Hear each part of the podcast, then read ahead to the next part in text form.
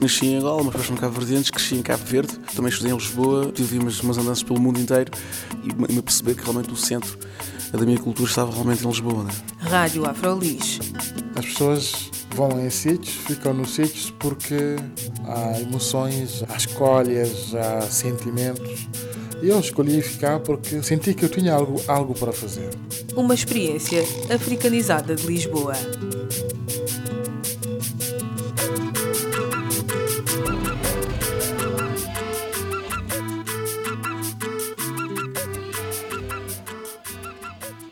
Olá, o meu nome é Carla Fernandes. Bem-vindos e bem-vindas à Rádio Afrolis, o audioblog onde podem saber mais sobre afrodescendentes a viver em Lisboa. No fim de semana passado, dias 15 e 16 de novembro, tivemos aqui em Lisboa o Festival Imigrarte, no qual várias associações de afrodescendentes também participaram. O meu convidado de hoje, Vladimir Vaz, é descendente de cabo-verdianos e dá apoio jurídico gratuito à população imigrante no Gabinete da Cidadania. Desde problemas relacionados com mudanças na lei do arrendamento ou com a legalização de imigrantes, chegam à pequena equipa do gabinete situado no Beco do Rosendo, na Moraria, aqui em Lisboa. Os trabalhos começaram em dezembro de 2013 e hoje Vladimir Vaz fala, entre outros assuntos, de como os problemas dos imigrantes afetam o exercício da sua cidadania. Penso que, de alguma forma, uh, estes imigrantes ainda não têm plena consciência, ou pelo menos uh, não têm conhecimento daquilo que são uh, os seus direitos e deveres enquanto cidadão, independentemente da nacionalidade ou do país ou do país de origem. Porque, por exemplo, a nível dos direitos políticos, sabemos que alguns países, por exemplo, têm acordos bilaterais com, com Portugal. Os cidadãos destes países podem, por exemplo, votar nas eleições autárquicas e, e o voto é sempre também uma forma de, de exercer a sua cidadania mas muitos destes cidadãos não, não têm essa informação ou então não, não exercem este, este direito. E qual é que acha que é a consequência desse afastamento dos cidadãos imigrantes? A consequência é terem maior dificuldade no, no, na sua integração dentro, dentro da comunidade, não terem uma voz ativa junto dos poderes ou das pessoas que tomam as decisões mais importantes que também acabam por influenciar a, a, a vida destes imigrantes. E esse afastamento, esta incapacidade de reivindicação, digamos assim, uh, acaba por ser uh, determinante para depois, uh, quando se for pensar na política de imigração, o legislador simplesmente faz as leis sem ter em conta, digamos, aquilo que é a realidade dos, dos imigrantes, porque simplesmente há pouca intervenção, há pouca participação. Nós estamos a falar agora de imigrantes e eu gostaria de passar para um outro grupo que são os filhos dos imigrantes, as pessoas que já nasceram aqui e que continuam a ser tratados como imigrantes ou continuam a mover-se como se fossem imigrantes. Uh, sim, existe muitas situações destas e embora a lei com as alterações uh, efetuadas na, na, lei da nacionalidade tenha, digamos, uh, dado oportunidade uh, que mais pessoas pudessem ter acesso à nacionalidade e mesmo a nível também da lei que regula a entrada, permanência e, e expulsão de estrangeiros em Portugal ser também um bocado mais mais aberta porque também acaba por possibilitar que uh, as crianças que nascem cá uh, preenchendo determinados requisitos uh, possam ter residência e no caso da, da lei da nacionalidade também já se conta o ius solis e o ius sanguíneos, ou seja, a pessoa pelo facto de nascer cá já em determinadas situações poder ter nacionalidade desde, já desde o início é, é, é muito bom. Uh... Só para esclarecer o, aquilo que disseste, jus solos e jus sanguíneo. Sim. Uh, isto são termos uh, meramente jurídicos que. Mas que têm a ver com o território e com o sangue. Exatamente. Uh, e haver esta, digamos, ter em conta ambas, ambas as situações e embora muitos países, por exemplo, aqui, a nível europeu, tenham em conta apenas o, o, o sanguíneo, não é? Não tem a Itália, por exemplo, a lembrar-me agora de, do caso italiano que está a ter uma acesa discussão. Uh, o facto de, da lei portuguesa contemplar ambas as situações é, é muito bom, uh, dá oportunidade às pessoas de também tentar uh, identificar com identificar-se com, com, com, o país de acolhimento. Aliás, neste caso nem sequer é o país de acolhimento, é o país onde as pessoas nasceram e, e onde provavelmente vão viver a, a sua vida. E, e, faz grande diferença ter ou não uh, a nacionalidade portuguesa. Nesse sentido, é cada vez mais importante então que as pessoas estejam alerta para essas nuances da lei, para saberem melhor como se defenderem e como agirem para poderem também ter acesso aos direitos que eles têm. Sem dúvida, e neste sentido penso que as associações de imigrantes têm feito um, um bom trabalho na divulgação, na, na defesa uh, destes direitos. Uh, atualmente existem associações em praticamente em todo o país, associações de imigrantes, que, que promovem uh, este tipo de, de, de informação e, e, de acompanhamento, chamemos-lhe assim. Uh, Mas mesmo assim continua a haver muita gente que não tem acesso à nacionalidade. Eu estou-me a lembrar agora de uma outra entrevista que fizemos aqui para a Afrolis e que era de um grupo do, que é o GTO, que fazem o Teatro do Oprimido, e eles estavam a lançar uma petição para facilitar ou para agilizar o processo para a naturalização de pessoas que já nasceram aqui. Porque uma das questões que eles levantavam era a iliteracia dos, dos pais, por exemplo, uhum. que deixavam passar prazos uh, e acabavam por depois não conseguir passar os direitos, os direitos ou fazer valer os direitos dos seus filhos. Neste caso, penso que a lei também já permite que já, já existe, digamos, legitimidade, pelo menos por parte de outras uh, entidades ou de outras pessoas que não, não sejam os, os próprios pais para requerer uh, a nacionalidade dos jovens ou, ou, ou das crianças o próprio, o próprio Ministério Público pode promover o pedido de nacionalidade uh, sem que o, os pais uh, o, o, façam, não é? Obviamente preenchendo os requisitos para se ter nacionalidade. O facto da pessoa nascer aqui não, não tem nacionalidade automaticamente, atenção. Existe aqui o ius sanguíneo, mas também há requisitos. Uh, estou agora a pensar no caso das pessoas que nascem cá, mas que nenhum dos progenitores tem a situação regularizada, esta criança, por exemplo, não terá uh, a priori direito à nacionalidade. Uh, só teria se um dos progenitores estivesse a residir em Portugal há pelo menos 5 anos. Aí sim teria, na altura do pedido, teria, portanto, uh, direito à, nacionalidade ou tivesse completado o primeiro ciclo de, de escolaridade, sim. Isso faz sentido? isso faz sentido? é uma pergunta difícil. Uh... Eu sei que é jurista e claro que defende a lei, mas agora em termos mais humanos. Mais práticos, não é?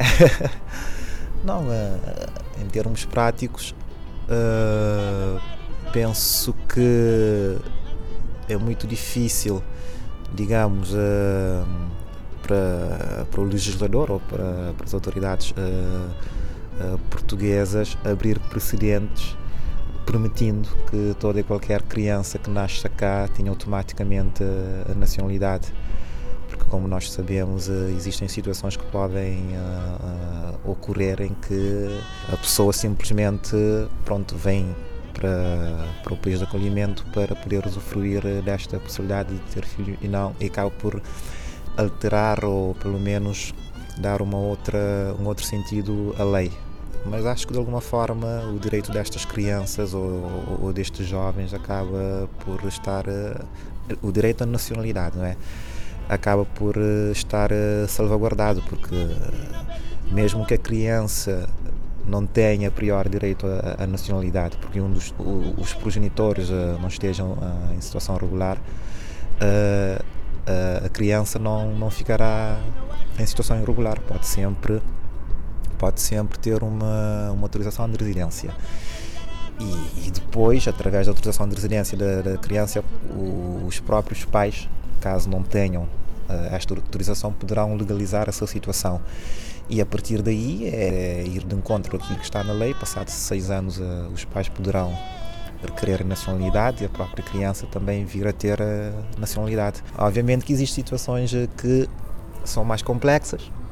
Estou a pensar, por exemplo, no caso de, de jovens que tenham cometido algum crime, porque houve alteração neste sentido, eh, em que pessoas que tenham sido condenados a, a crimes cuja moldura penal cuja moldura penal eh, seja entre 1 a 3 anos, acabam por ver indeferido o seu, seu pedido de nacionalidade.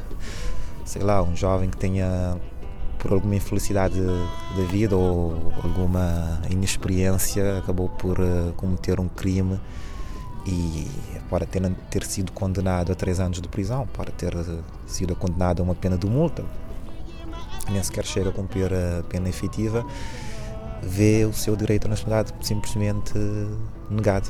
E, e, isso sim eu acho que representa um grande, um grande obstáculo. Mas no seu dia a dia, quais são os problemas que vão ter consigo para serem resolvidos lá no, no, no gabinete?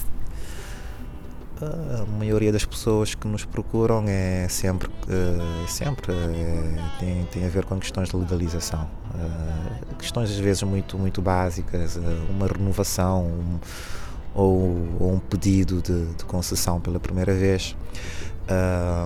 Também existem algumas pessoas que têm questões relacionadas com a segurança social, dívidas, dívidas também às finanças. Uh, como o gabinete também funciona muito em parceria com outras entidades, nomeadamente o GAT, que é o Grupo de Apoio à Toxicodependência, a Crescer na Maior, que trabalha com pessoas que estão em situação de, de sem-abrigo, as Irmãs Oblatas, que trabalha também com mulheres em situação de, de, prostituição, e o Mais Emprego, que é uma, uma agência de, que trabalha na área da empregabilidade. Estas quatro entidades uh, são parceiras do, do projeto e tentamos aqui realizar um trabalho em rede muitos dos utentes que eu atendo, eu e a outra, a outra jurista, porque somos dois, dois juristas, uh, são encaminhados uh, por estas entidades. Por isso é muito, é muito frequente que encontre situações que têm a ver, por exemplo, com, com o direito de trabalho, pessoas imigrantes que são despedidos e que não sabem muito bem se o despedimento é lícito ou não, Uh, também tenho muita dificuldade em fazer uma, uma simples inscrição num centro de saúde, porque eles logo recusado ou porque alegam que não têm uh, inscrição na Segurança Social ou porque não têm residência, um título de residência. E, e o que é que vocês podem fazer nesses casos? Eu, nestes casos, costumo ir uh, pessoalmente acompanhar as pessoas. Uh, porque existe muita desinformação, não só por parte dos, dos nossos utentes, mas também por parte da própria. Dos funcionários. Sim, que estão no atendimento dos centros de, de saúde, um, que por desconhecimento acabam por uh, recusar a inscrição. E aquilo que eu faço é ir lá pessoalmente e, e tentar, de alguma forma, fazer com que estes direitos sejam uh, efetivados, porque está, está efetivamente consagrado na Constituição. Isto é um direito básico, é, faz parte da, da, Declaração Universal e, e existe até despachos do Ministério da Saúde nesse sentido de uh, alertar a administração do, do, dos centros de saúde para esta problemática, porque é uma coisa tão recorrente que houve essa necessidade de, de se fazer um despacho para dizer: não, senhor, as pessoas, mesmo estando regular, regular uh, têm acesso uh, aos cuidados de saúde, podem se inscrever nos centros de saúde. E inscrevendo-se no centro de saúde, essas pessoas uh, passam a estar em pé de igualdade com os nacionais Uh, por exemplo, a nível das taxas moderadoras, não é que uh, não pagam as taxas moderadoras, porque existe sempre o argumento de dizer não, uh, estes imigrantes estão a sobrecarregar o nosso sistema de saúde, estão a sobrecarregar o, o, sistema da segurança social, mas não é, não é verdade, porque pagam taxas moderadoras. Só não pagam quando se trata de, de, de situações específicas e, e, bem delineadas na lei, eh, nomeadamente em caso da saúde materno-infantil, em caso, em caso de doenças contagiosas, mas isso é, é transversal também aos portugueses, não é? Também uh, os portugueses têm essa possibilidade de ter isenção das taxas moderadoras. Então, uma das grandes questões que, que, se passa aqui, então, uma das grandes questões que se levanta aqui é mesmo a questão da informação, de, de dar acesso a esse, a esse, tipo de informação às pessoas. É. Uh, a lei existe, está lá, está escrita, mas uh, até essa lei ser efetivada há, há, uma grande distância. E o objetivo nosso é também uh, fazer chegar esta informação, não só aos nossos utentes, mas também aos técnicos trabalham nestas entidades parceiras, porque notei que mesmo os técnicos que estão no dia a dia, que estão no terreno, têm muita dificuldade em fazer uh, uh, em fazer aplicar, digamos, uh, estas leis. e uma das vertentes desse gabinete da cidadania é precisamente as sessões de informação para os técnicos, capacitá-los para que também possam eles próprios a, a acompanhar e, e, e, dar uma resposta efetiva. Ou seja, trabalhar um bocado também no, no empoderamento, não só dos nossos utentes, mas também uh, dos técnicos, das pessoas que lidam no dia a dia. A ideia, a ideia não é não é uma ideia de assistencialismo, é, é, é dar ferramentas às pessoas para que possam também, também por si só, controlarem o seu destino e a, e a sua vida e possam também uh, defender os seus direitos, não é? E, e nesse sentido, uh, eu só intervenho, digamos, uh, quando existe mesmo barreiras muito difíceis de, de ultrapassar. Aí sim intervenho.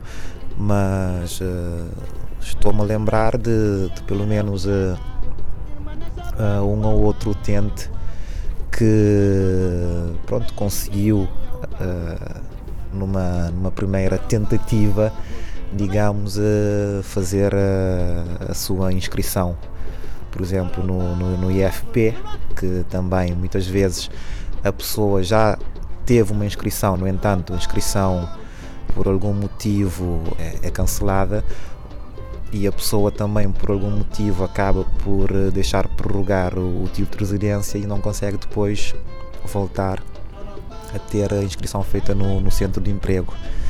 E muita gente pensa, bem, eu, eu não estou com, com o título em dia, então se calhar não tenho mais oportunidade de estar inscrito no centro de emprego, mas basta com, com o recibo de, de renovação do título, a pessoa pode voltar a, a estar inscrita ou a, a, renovar a sua inscrição no, no centro de emprego e, tentei transmitir esta informação e a pessoa foi e conseguiu fazer a inscrição e, e correu tudo bem.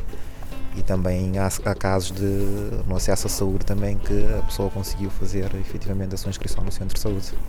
Para além de dar uh, as ferramentas às pessoas para poderem agir de uma forma mais independente, também trabalha em parceria com outras instituições, daí falar do emprego, falar também do, da saúde uh, e a outra área era a área mais social, dos, dos sem-abrigo e também da prostituição também.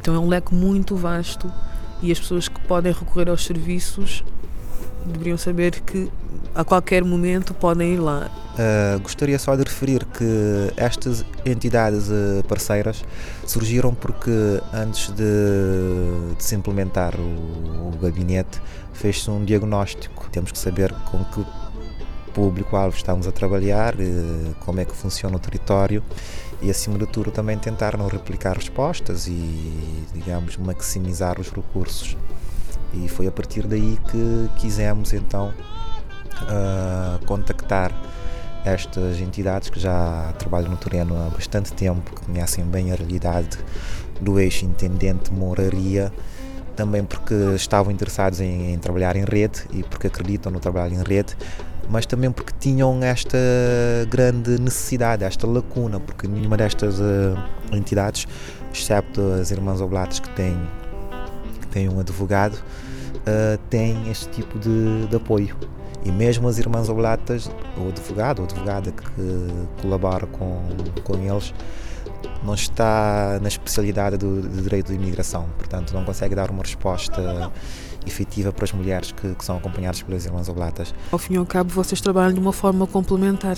Sim, acabamos por complementar uh, e, e, ajudar nas necessidades das várias entidades.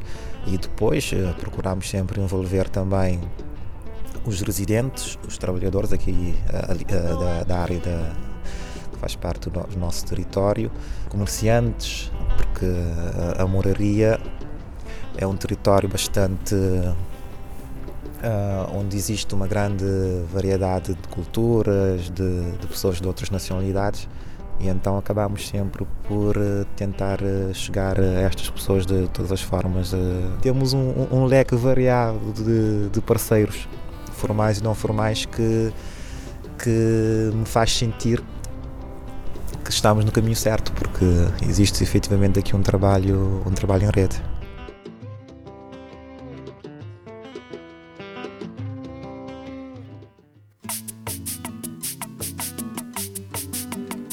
Um trabalho em rede.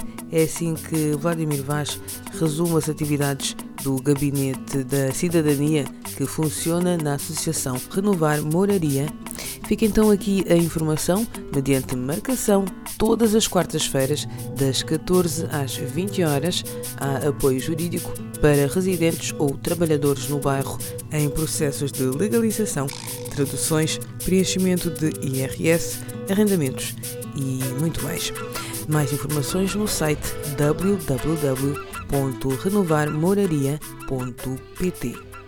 O meu nome é Carla Fernandes. Até à próxima.